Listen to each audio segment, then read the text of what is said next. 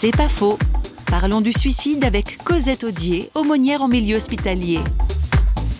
Il y a des souffrances physiques qu'on peut apaiser, mais il y a des souffrances psychiques et spirituelles même qui parfois vont envahir la personne qui ne verra pas d'autre alternative que d'en finir avec cette souffrance. Et je crois qu'on peut avoir que beaucoup de compassion.